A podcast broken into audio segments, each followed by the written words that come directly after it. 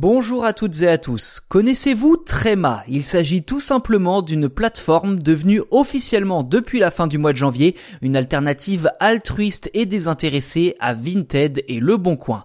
En clair, plutôt que de systématiquement revendre vos objets, pourquoi ne pas les donner à Emmaüs et ainsi participer à la réalisation d'un projet solidaire? Tréma est en effet édité par la Fondation Abbé Pierre. Avec ce site web, la Fondation souhaite encourager le don en ligne de personnes qui n'ont pas le réflexe Emmaüs et vise notamment les jeunes. Au cours des dernières années, la Fondation affirme avoir remarqué une baisse significative de la qualité des objets donnés.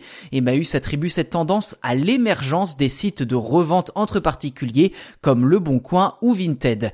Les internautes préfèrent en effet mettre en vente les vêtements qu'ils ne portent plus ou les objets dont ils n'ont plus l'utilité pour récupérer quelques euros. C'est ainsi avec beaucoup d'intelligence qu'Emmaüs s'est lancé dans le jeu des plateformes de revente avec un concept vertueux et bien particulier.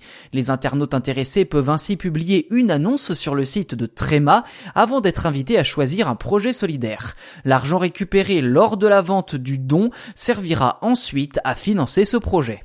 En parlant des projets, on peut notamment citer la volonté d'aider les plus vulnérables à lutter contre l'exclusion numérique avec la mise en place d'ateliers pour apprendre à se servir de l'informatique ou encore la création d'une ferme agroécologique accueillant des femmes en fin de peine de prison et leur proposant là aussi des cours d'informatique.